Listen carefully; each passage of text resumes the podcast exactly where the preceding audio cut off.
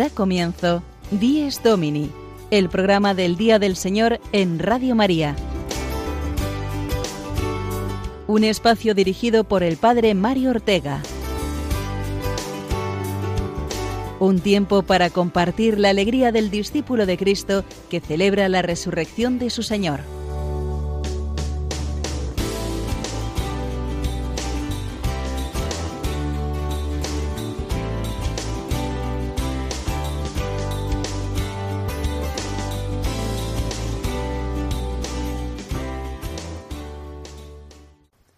Buenos días, amigos de Días Domini. Felices fiestas navideñas en que nos encontramos.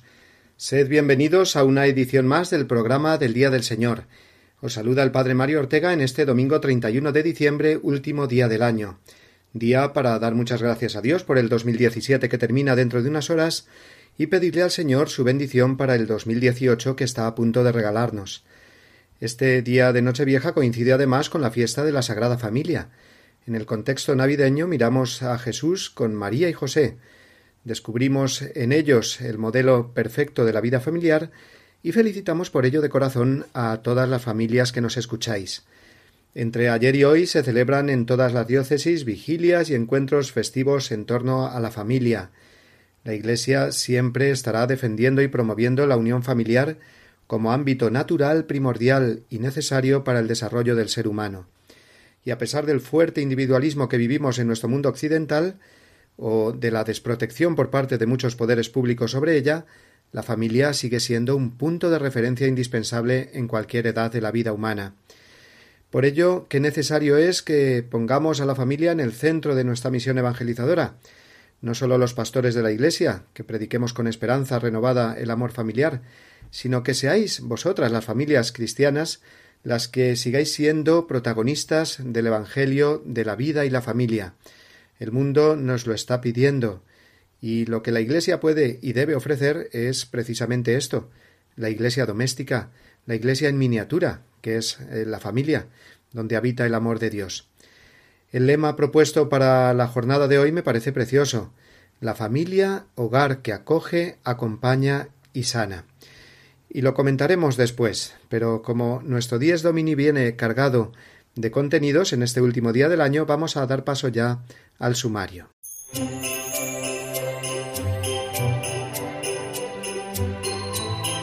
El programa de hoy, después de la reflexión inicial, nos traerá las palabras del Papa Francisco en su última audiencia general, explicando el sentido auténtico de la Navidad.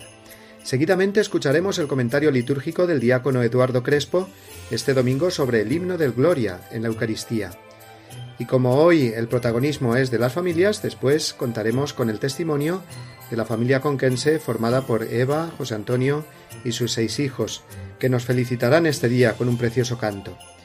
También es hoy el turno de Sonia Ortega, con su sección Guiados por la Palabra de Dios, en la que nos hablará de los Evangelios de la infancia de Jesús. Seguirá el padre Juan Triviño con su sección Historias con Historia y finalizaremos con la entrevista semanal del apartado Firmes en la Fe, donde hoy conoceremos a la comunidad Misión Eucarística Voz de los Pobres, que desarrollan sus actividades en la Archidiócesis de Valencia.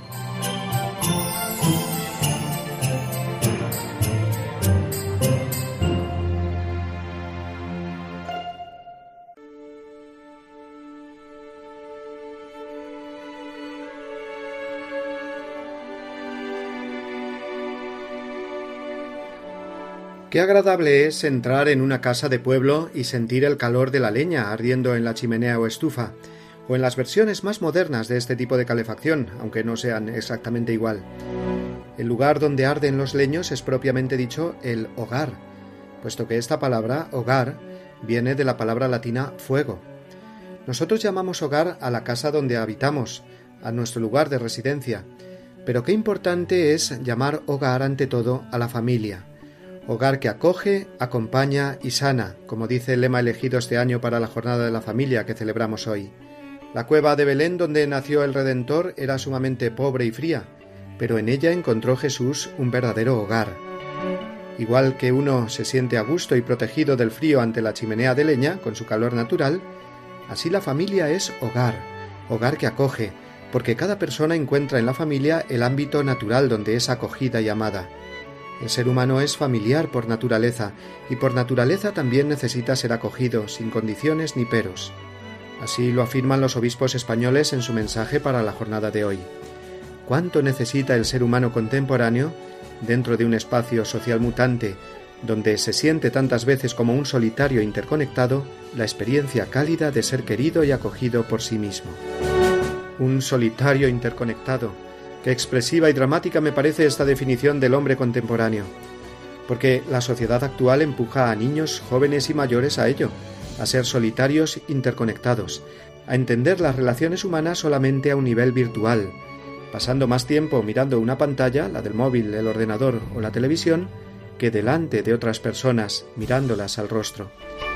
La familia es el mejor antídoto para no caer en esta soledad existencial, sentirse acompañado, que no estás solo en este mundo. Las relaciones familiares siempre invitan al encuentro, a la confianza, la intimidad, el diálogo, la comprensión. Mirando a la Sagrada Familia, además, descubrimos lo más maravilloso que se puede vivir en familia, la fe compartida. Descubrir la presencia de Dios que nos une y sostiene. Sentirse acompañado en el camino duro de la vida por tus seres más queridos y sintiéndote tú querido compartir con ellos los momentos de mayores gozos y también de más intensos sufrimientos. La familia es hogar que acoge, acompaña y sana.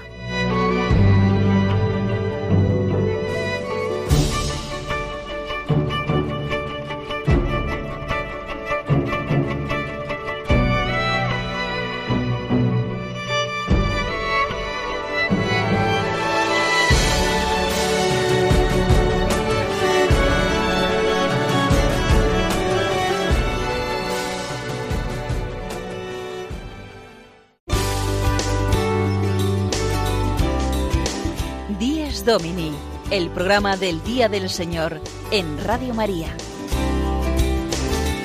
Un tiempo para compartir la alegría del discípulo de Cristo que celebra la resurrección de su Señor.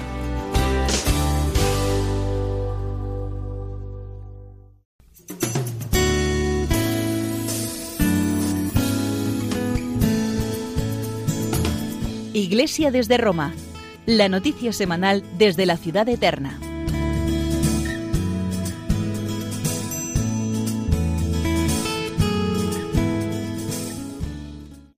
Como noticia semanal desde Roma vamos a recordar las palabras del mismo Papa Francisco dirigidas en español a todos los asistentes en el aula Pablo VI a la audiencia general de los miércoles.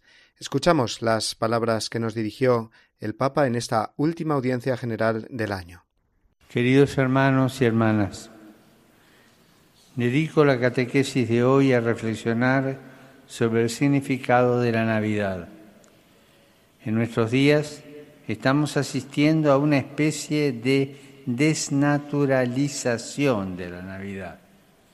En nombre de un falso respeto ante quien no es cristiano, muchas veces se esconde la voluntad de marginar la fe, eliminando todo tipo de referencia al nacimiento de Jesús.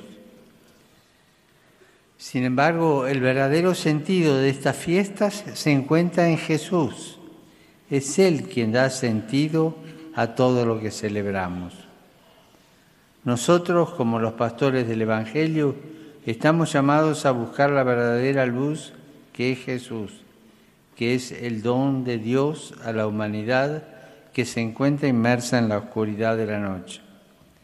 Cuando acogemos a Jesús en nuestras vidas, nos convertimos en un don para los demás. Por este motivo, nosotros los cristianos nos intercambiamos regalos, porque el verdadero don para nosotros es Jesús y como Él queremos ser don para los demás.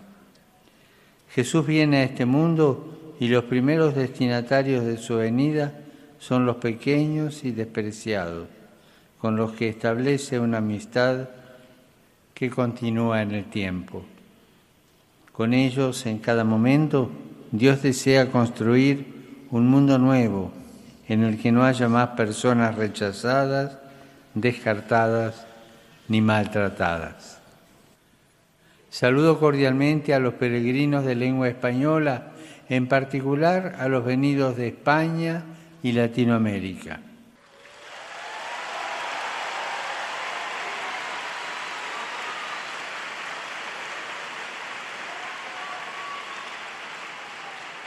En estos días los animo a abrir la mente y el corazón para acoger a Jesús, que es el don de Dios para nosotros. Y si lo acogemos también nosotros, podremos serlo para los demás, especialmente para los necesitados de atención y de ternura. Que Dios los bendiga. Muchas gracias.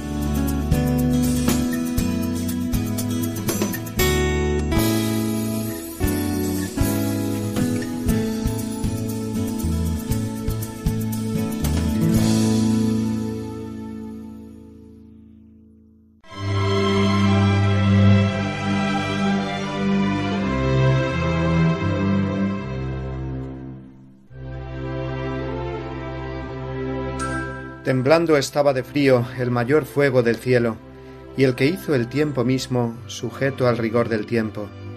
Su Virgen Madre le mira, ya llorando, ya riendo, que como es su espejo el niño, hace los mismos efectos. No lejos el casto esposo, y de los ojos atentos, llueve al revés de las nubes, porque llora sobre el cielo.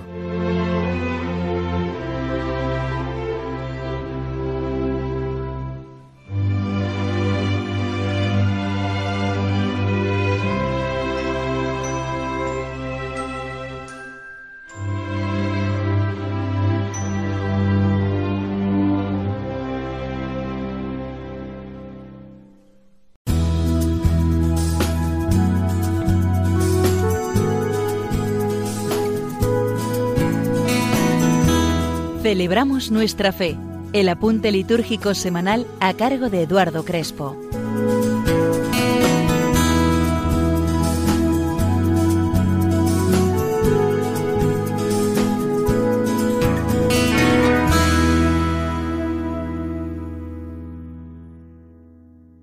Recitad entre vosotros salmos, himnos y cánticos inspirados Cantad y tocad con toda el alma para el Señor. Esta invitación nos hace San Pablo en su carta a los Efesios. Pues nosotros así hacemos. Los cristianos, probablemente tú que estás ahora escuchando esta sección, marcas el ritmo de tu jornada entonando salmos e himnos en la liturgia de las horas, orando por toda la humanidad. En la oración de la Iglesia tenemos los cánticos del Benedictus, del Magnificat y del Nun Dimitis. En la Eucaristía también comenzamos con un cántico que en estos días navideños resuena con especial significado, el Gloria.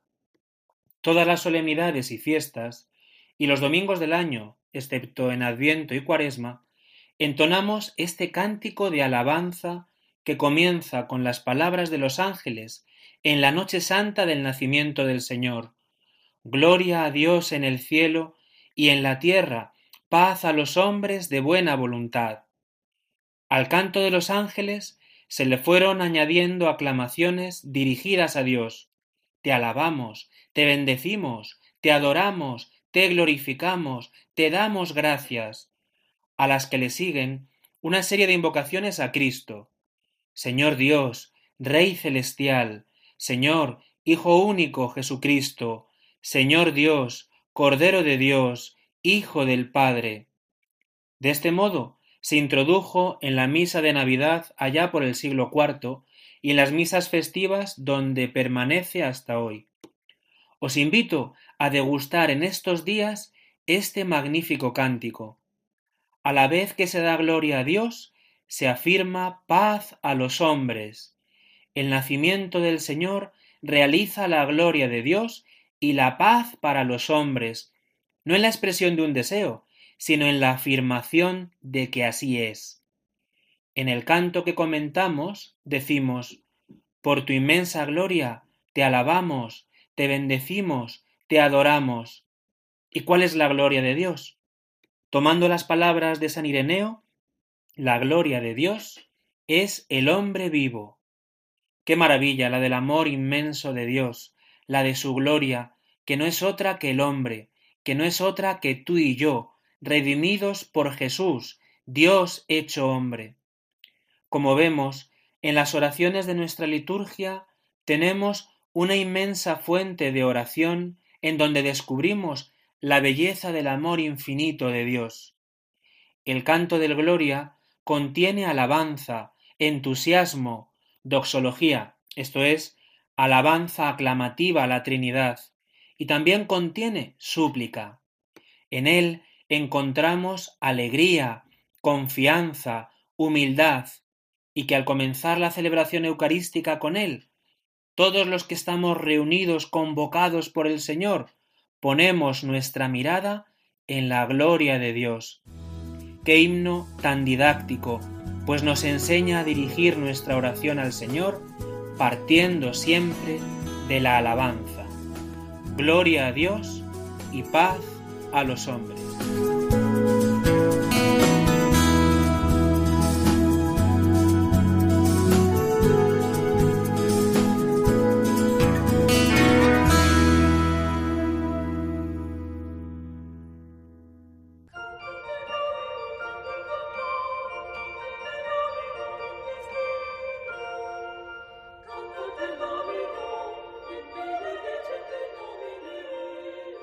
Un año más, compartimos este tiempo de esperanza desde la confianza en Cristo, que nace en cada uno de nuestros corazones. En Navidad vivimos la fe expresando nuestro agradecimiento por la vida de la Iglesia y oramos aún con más fervor. Pidamos juntos desde la garantía que Jesús nos anticipa con su presencia. Colabora con Radio María para celebrar la Navidad en comunión. Puedes hacerlo en cualquier sucursal del Banco Popular o sus filiales, en el Banco Santander en las cuentas de la Asociación Radio María. O si quieres que tu donativo desgrave fiscalmente, en las cuentas de la Fundación de Amigos de Radio María, en los mismos bancos, indicándonos tus datos por teléfono si es la primera vez que lo haces. También por transferencia bancaria, giro postal o cheque a nombre de Asociación Radio María, enviándolo a Radio María, Paseo de Lanceros 2, primera planta, 28024, Madrid si lo prefieres puedes llamar al 902-500-518 y te facilitaremos todos los trámites. Esta Navidad pide y descubre la generosidad de Dios. Radio María, la fuerza de la esperanza.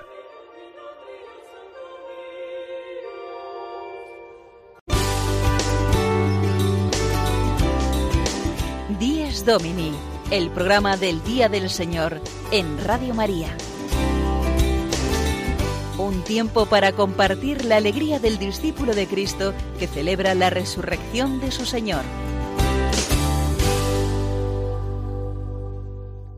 Queridos oyentes, hoy día de la Sagrada Familia, la familia es protagonista y por eso estoy ahora mismo con una familia, eh, la formada por eh, José Antonio y Eva, con sus seis hijos, familia numerosa, que ahora vamos a conocer más eh, va a ser Eva precisamente la madre en la que nos va a presentar un poco a su familia. Buenos días, Eva. Buenos días, Padre Mario. Pues encantada de estar en el programa y bueno, somos José Antonio y Eva y tenemos el regalo de Dios de que nos ha dado seis hijos, tres chicos y tres chicas, em, de, que van desde los 19 años que tiene el mayor hasta los 7 años que tiene la pequeña. Vivimos en Cuenca y pertenecemos a un movimiento de apostolado seglar que se llama Católicos en Acción donde hay pues muchas familias, muchos jóvenes y tenemos ahí pues también nuestras actividades y nuestra ayuda espiritual. ¿Cómo vivís este día de la Sagrada Familia y en general pues todas las Navidades? Pues este día es un día muy importante para nosotros, ¿no? Pues porque celebrar la Sagrada Familia, que es con quien pues es nuestra meta, ¿no? Y el modelo a seguir en nuestra familia. De hecho, nosotros durante todo el año en el salón, en un sitio privilegiado, tenemos el misterio, tenemos a José, la Virgen María y el Niño Jesús, porque queremos pues que nos lo recuerde en cada momento y nos ayude a vivir como ellos. Ahora llega la Navidad y lo único que hacemos es que añadimos al misterio la mula y el buey. Después de Reyes los quitaremos y se quedarán con nosotros durante todo el año, pues María, José y el Niño, para que nos ayuden y mantengan durante todo el año. Muy bien, pues ahora vamos a hablar con Pablo, que es el mayor de los hijos de la familia de José Antonio y de Eva. Y bueno, preséntate un poco, Pablo, y dinos lo que supone pues eh, vivir en familia estas Navidades. Sí, hola padre. Como bien has dicho, soy, soy el hijo mayor y desde hace dos años ya no, no estoy viviendo aquí en casa con mis padres, sino que me, me he mudado a Madrid para poder estudiar allí. Y nada, pues para mí la verdad es que es una alegría y, un, y, una bendición poder celebrar la Sagrada Familia y en general todas las Navidades con mis padres, puesto que no, no estoy con ellos a lo largo de todo el año. Y mm, desde que me he ido, la verdad es que valoro mucho más lo que supone la familia para mí, lo que supone, pues eso, tener unos, unos pilares en quien basarme, en quien fijarme para poder vivir correctamente mi vida de fe y crecer como persona y como cristiano. Muy bien, Pablo. Ahora va a ser Laura, la mayor de las chicas, la que nos va a contar un poco, pues, lo que las actividades que hacéis en el, vuestro movimiento de apostolado seglar, que es Católicos en Acción. Las actividades que hacéis, sobre todo estas Navidades. Hola, Laura. Hola. Bueno, pues nosotros en Navidad, pues es la etapa, las vacaciones más movidas que tenemos, porque hacemos actividades durante todos los días de las vacaciones. Pues, eh, por ejemplo, nos vamos a cantar villancicos al hospital, le damos de cenar a los ancianitos y les animamos. Eh, y hoy, en el Día de la Sagrada Familia, hacemos una misa de ofrendas en el que los niños participan y pues llevan sus juguetes y los presentan ahí al, al altar. Eh, pues a, mí me doy cuenta que Católicos Nación es como una gran familia que pues con los de Madrid y con Cuenca y con los otros lugares de Católicos Nación pues nos unimos en el campamento y en las convivencias que vamos a organizar en Navidad. Y de Lucía pasamos a la más pequeña, que es Clara, que la tenemos aquí también y que nos va a decir cuántos años tiene y qué es lo que más le gusta de vivir las Navidades en familia. Hola, Clara. Hola, tengo siete años y lo que más me gusta la Navidad es que cantamos villancicos, no hay cole y veo más a mi hermano mayor. ¿Qué pasa las Navidades aquí con vosotros? Claro que sí. Bueno, aparte de otros fines de semana. Muy bien, pues lo que vamos a decir también a nuestros oyentes es que eh, la familia de José Antonio y de Eva y sus seis hijos son eh, todos músicos y cantan muy bien y eso se debe sobre todo a que José Antonio, al que ahora saludamos, el padre de familia, pues es profesor del conservatorio y músico. Entonces, José Antonio, eh, explícanos un poco esta dimensión eh, musical de la familia. Buenos días. Buenos días, padre Mario. Efectivamente, todos los eh, chicos de esta familia pues han estudiado un instrumento en el conservatorio o están estudiándolo. El mayor estudia piano, el segundo está con la trompa, luego las dos chicas con violín y el, y el pequeño pues está con el trombón. Luego formáis, se puede decir, pues una orquesta, un gran coro, esta eh, familia. Y en las Navidades, eh, yo sé que felicitáis eh, estas fiestas a vuestras amistades con un vídeo, con una canción preciosa que hacéis. Cuéntanos un poco cómo hacéis esta actividad navideña. Pues sí, nos juntamos y grabamos un vídeo de filtración a nuestros amigos y familiares y es una experiencia muy bonita. La verdad es que lo pasamos muy bien haciendo eh, el vídeo. Pues vamos a tener la oportunidad de escuchar la canción que han preparado de felicitación para estas Navidades. Cuéntanos un poco, José Antonio, eh, esta canción, cómo la habéis hecho y cómo la habéis interpretado también. Bueno, pues habitualmente buscamos canciones que sean un poco conocidas y este año pues le ha tocado el turno a la canción del gato que está triste y azul de Roberto Carlos, a la cual le hemos hecho la adaptación de la letra y de los arreglos musicales. Bueno, pues vamos a escuchar esta canción que la familia de Eva y José Antonio de Cuenca, del Movimiento Católicas en Acción, ha hecho estas Navidades para felicitar a sus amigos y ahora la hace extensible a todos los oyentes de Díez Domini.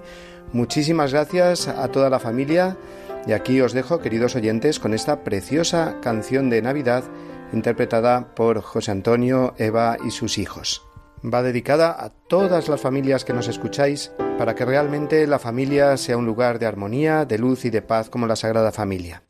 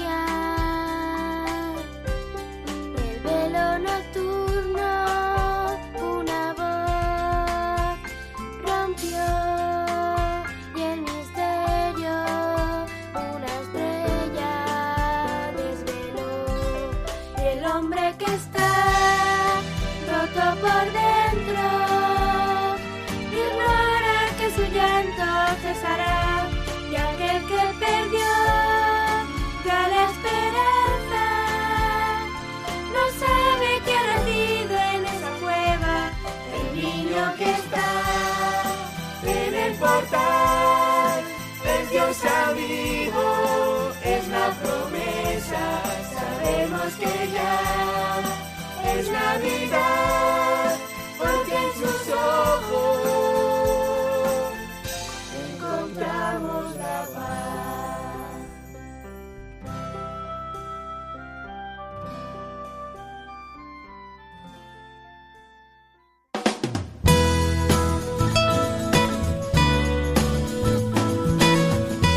Guiados por la palabra de Dios, el momento de asomarnos a la Biblia de la mano de Sonia Ortega.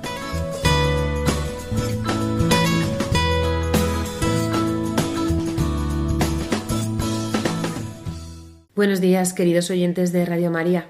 Hoy es el Domingo de la Sagrada Familia. Es una fiesta tan bonita para celebrar el último día del año, porque es una realidad fundamental dentro de nuestra Iglesia, la familia. Así que nuestra sección de hoy pues va a ir dedicada a la Sagrada Familia de Nazaret. Muy bien, pues veamos en qué relatos de la Biblia se habla de esta familia, de esta familia de Nazaret. Todos los relatos de la familia de Nazaret pertenecen a la vida culta de Jesús. Como sabéis, estuvo durante 30 años, 30 años en los que desconocemos casi todo, casi todo menos una cosa importante, y es que vivió dentro del seno de una familia. Estos testimonios que recoge la Biblia, que como ya digo son pocos, son conocidos como los Evangelios de la infancia, y solo los recogen dos de los cuatro evangelistas. Uno es Mateo y otro es Lucas. Veamos qué contienen cada uno de estos.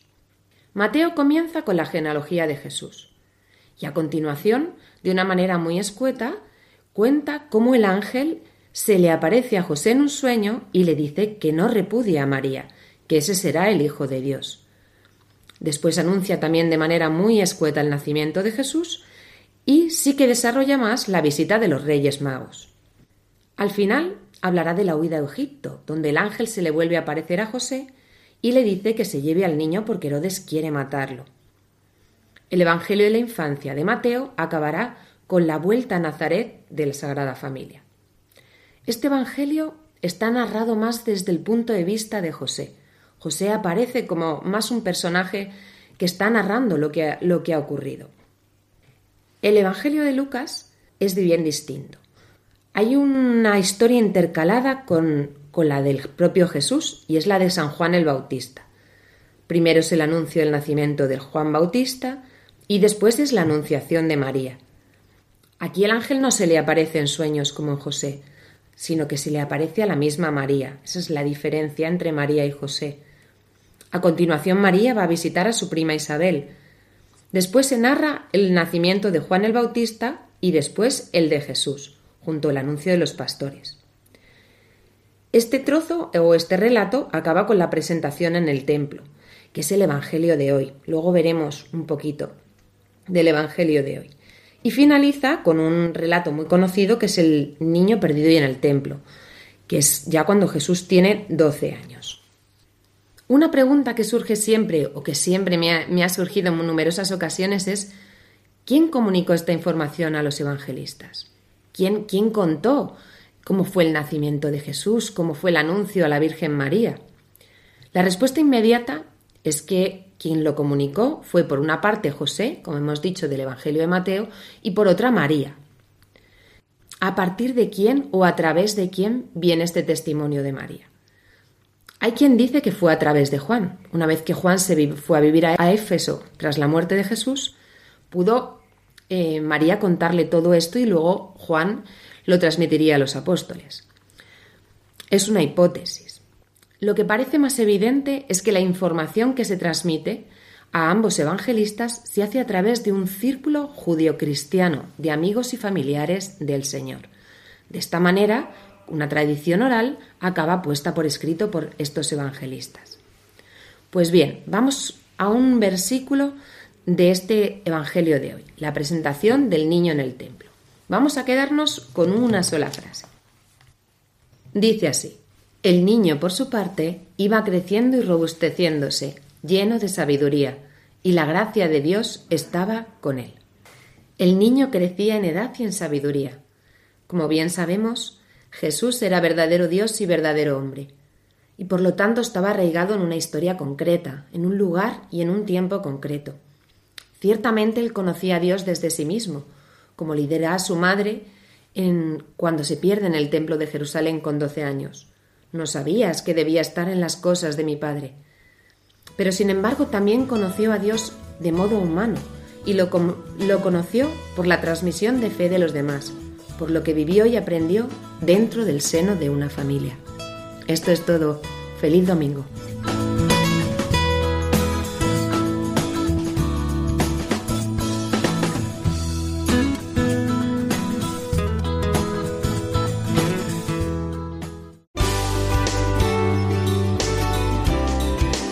Díez Domini, el programa del Día del Señor en Radio María. Un tiempo para compartir la alegría del discípulo de Cristo que celebra la resurrección de su Señor.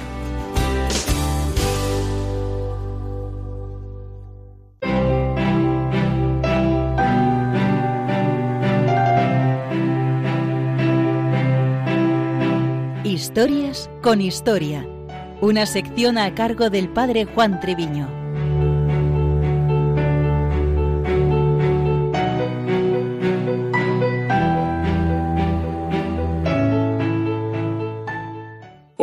31 de diciembre, último día del año 2017, puede ser un buen momento para hablar un poco en nuestra sección Historias con Historia del tiempo. No nos referimos al tiempo atmosférico, claro está. Hablamos del tiempo histórico, al hilo de la experiencia que todos tenemos de tener a mano los nuevos calendarios del año 2018, o haber mirado, al menos de reojo, las fechas más relevantes del año que nos llega. El tiempo histórico es algo más complejo. No sólo incluye la sucesión cronológica en días, años, siglos o milenios, sino también otros aspectos como la cultura, las ideas, la organización social o religiosa de la civilización humana. ¿Cómo se mide ese tiempo histórico? Es importante la existencia de un año de origen o referencia, Actualmente se toma como punto de referencia la fecha del nacimiento de Jesucristo. Esto parte del occidente cristiano y es comúnmente aceptado como manera de medir el tiempo, algo que muchos autores denominan eras, considerando la cristiana como universalmente común. Pero hay muchas distribuciones en la historia. Los pueblos antiguos orientales, como los sumerios, egipcios, babilonios o chinos, no emplearon un punto de origen, sino que daban a cada año un nombre particular o contaban los años dentro de cada reinado. En la antigua Grecia se empleaba la generación, que era un intervalo de veintisiete años. Posteriormente usaron la era de las Olimpiadas, periodos de cuatro años entre dos Juegos Olímpicos sucesivos, siendo el punto de partida el de los primeros Juegos celebrados, 776 a.C. Los romanos tenían dos sistemas principales, el de la fundación de Roma y el utilizado según los cónsules. Para el primero, el punto de partida era la fecha de la fundación de Roma, año 753 a.C.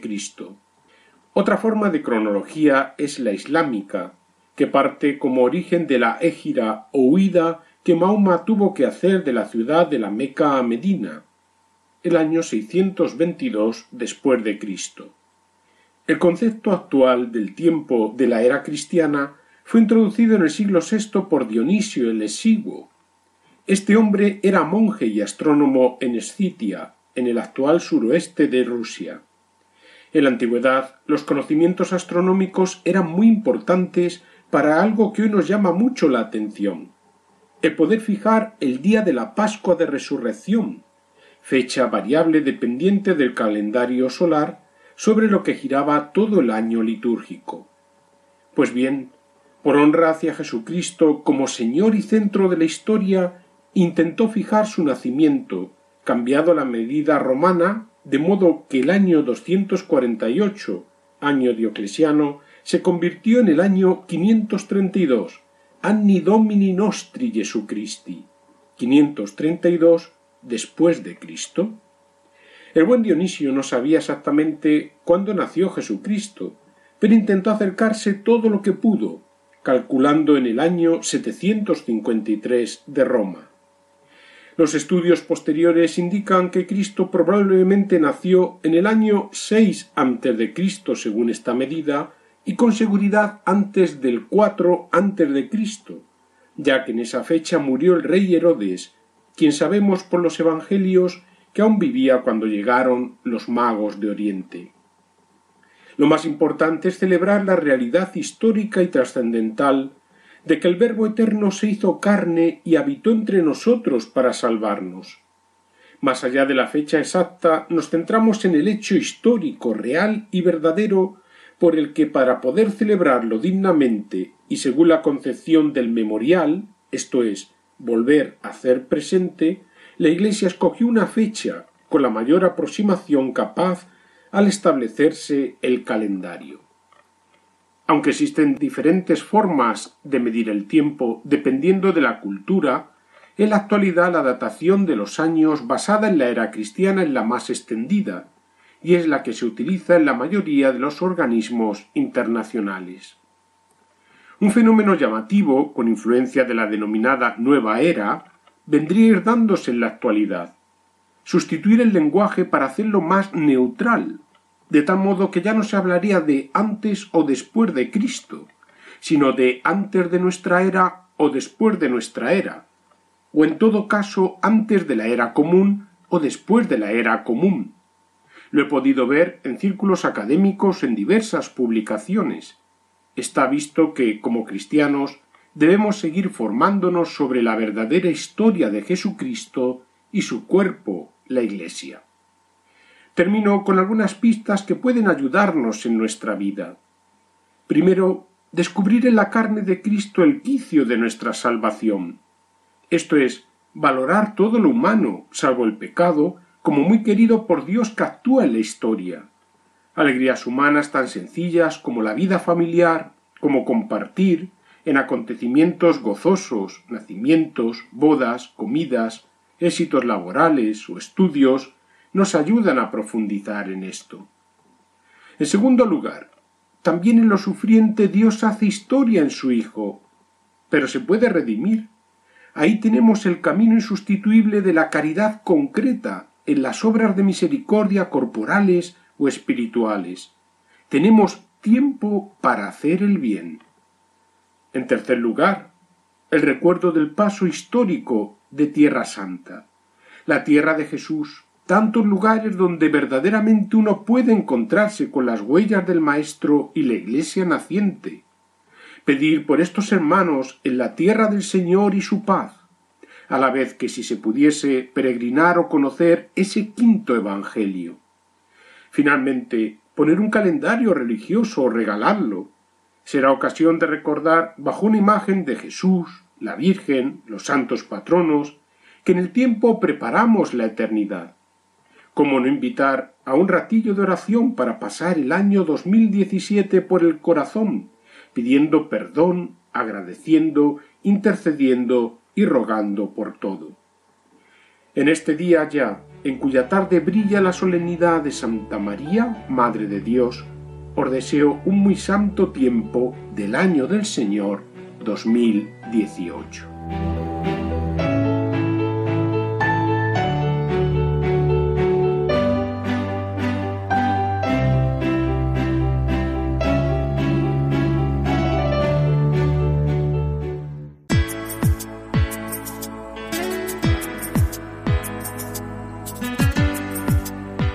En la Fe, la entrevista de la semana de la mano de Juan Francisco Pacheco.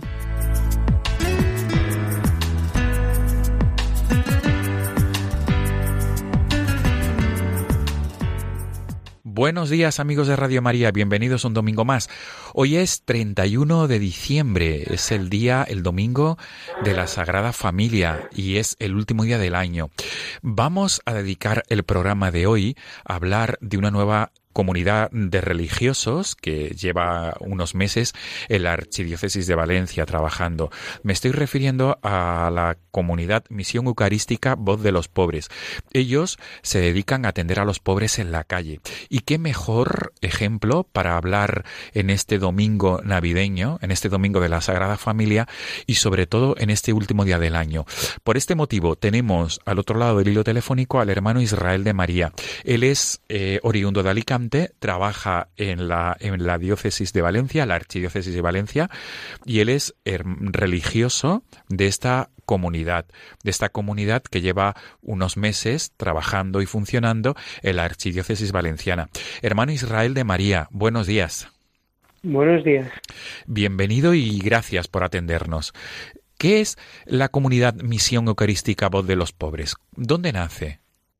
Eh, nació la comunidad Misión Eucarística de los Pobres, nació en el año 94 en Sao Paulo, Brasil. Eh, los fundadores son, son dos hermanos, son laicos. Ellos un domingo pues iban a misa y encontraron de camino a la parroquia eh, dos pobres que vivían en la calle y ellos sintieron en su corazón que tenían que ayudar a esos pobres. Lo que pasa que en ese momento no lo hicieron porque iba con un poco de prisa para, para asistir a misa. Y nada, pues en la hora de la comunión, pues ese deseo pues fue más vivo, ¿no? Pero él también pues lo dejó pasar un poco. Después de misa volvió a su casa y se lo comentó a, a su, su hermano que es el cofundador. Y pues los dos decidieron eh, pues hacer unos bocadillos y coger unas mantas y llevárselas a, esos hermanos de la calle. Eh, así fue poco a poco, se fue uniendo jóvenes que también tenían esa inquietud, pues asistir a misa y rezar rosario y, después atender a los pobres. En un principio la comunidad nació como una comunidad laical, pero la gente que encontraban en la calle pues se la iban llevando a casa del fundador, que se llama Claudio Luis Vaz, y, y el cofundador Antonio y, la casa del fundador pues se le quedaba pequeña. Así que a lo largo pues alquilaron una casa, se hicieron cargo de una casa.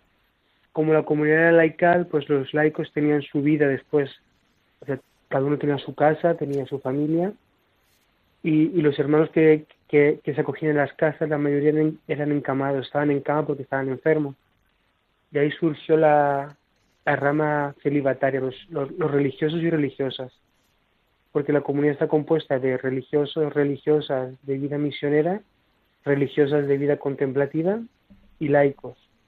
Hace cosa de un año más o menos, eh, por mediación de un sacerdote diocesano, don Pedro Miret, eh, que es el fundador y presidente de la Asociación de Apostolado de la Divina Misericordia de la Archidiócesis de Valencia, por medio de él eh, hubo un intercambio con el señor arzobispo de, aquí de Valencia, de la posibilidad de que los hermanos vinieran a, abrir casa, la primera casa fuera de Brasil a, España, concretamente a Valencia.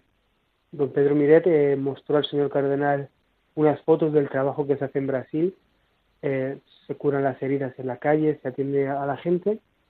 Y el señor cardenal tuvo a bien no solo aceptarnos en su diócesis, sino de ofrecernos un albergue de la antigua parroquia San Juan de la Ribera, un edificio de seis plantas que se está restaurando, rehabilitando para, para acoger a sus hermanos de la calle. Muy bien. El carisma, el carisma básico de la comunidad es la adoración al Santísimo Sacramento.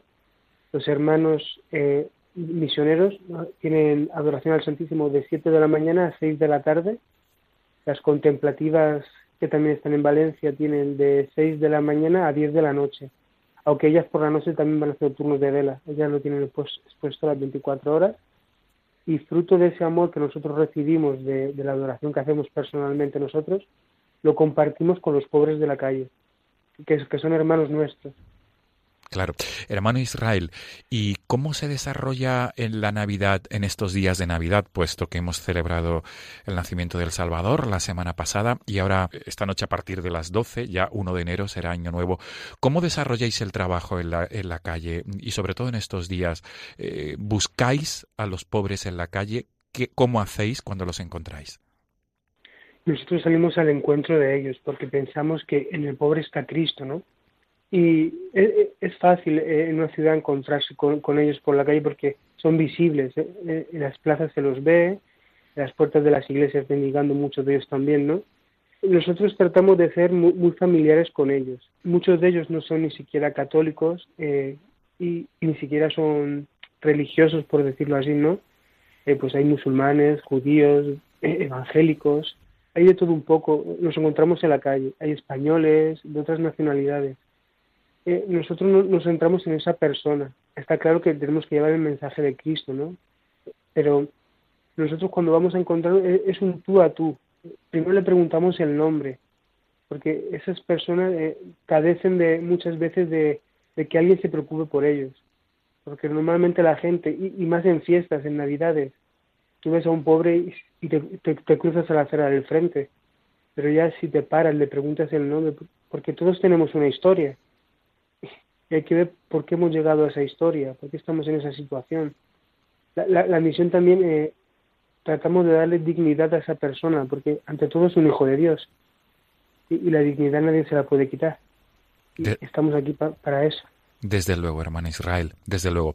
Si algún oyente de Radio María quisiera conocer más vuestro carisma, ¿tenéis algún portal web, algún lugar donde, donde remitirnos?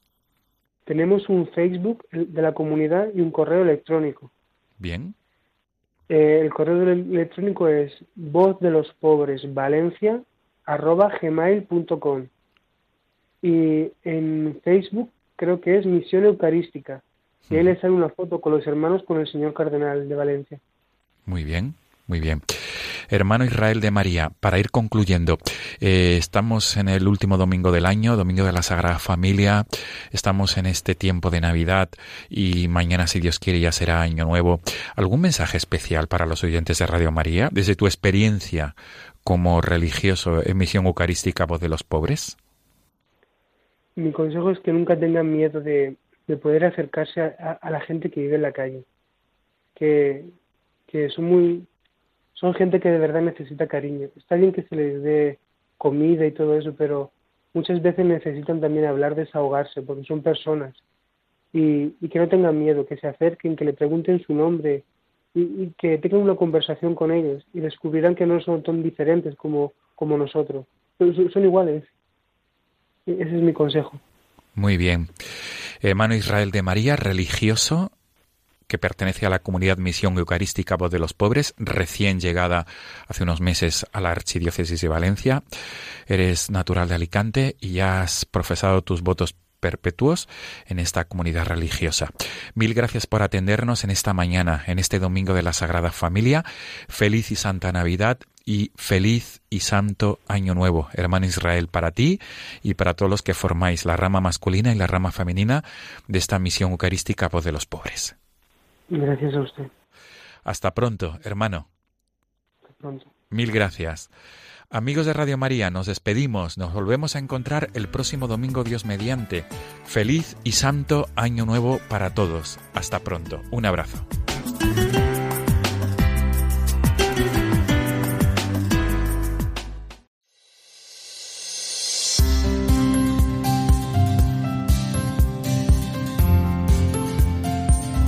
Últimos minutos de nuestro programa en este último día del año 2017. Damos gracias a Dios porque cada domingo nos hemos ido dando cita aquí de 8 a 9 de la mañana y nos disponemos a acoger el 2018 como don de Dios, para cada uno y para toda la Iglesia, para que vivamos con ganas renovadas nuestro seguimiento de Cristo y nuestra misión evangelizadora. Os recordamos las celebraciones que podréis seguir en directo aquí en Radio María en este final y comienzo de año. Esta tarde, a partir de las 5, podréis seguir las vísperas y el Te Deum de Acción de Gracias que presidirá el Papa Francisco, y por la noche, eh, la vigilia de Año Nuevo, que se transmitirá en estas ondas desde la parroquia del Sagrado Corazón de Jesús en Madrid. Será a partir de las once y cuarto de la noche.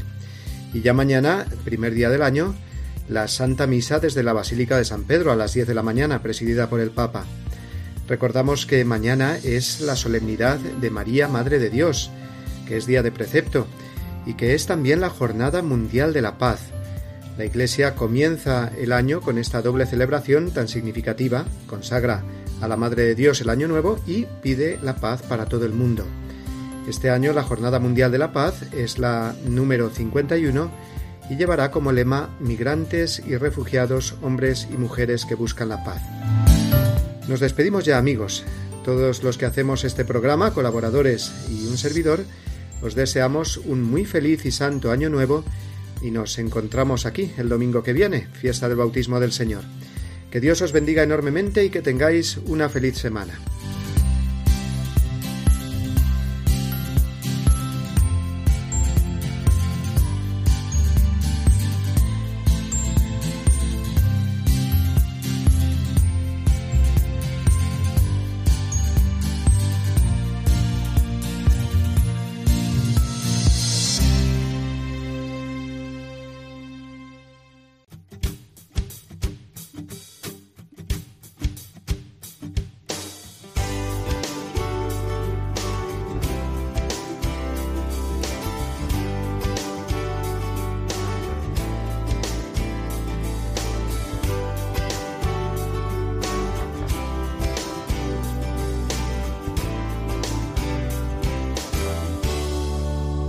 Así termina Dies Domini, el programa del Día del Señor en Radio María.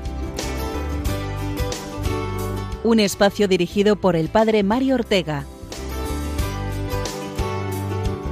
Un tiempo para compartir la alegría del discípulo de Cristo que celebra la resurrección de su Señor.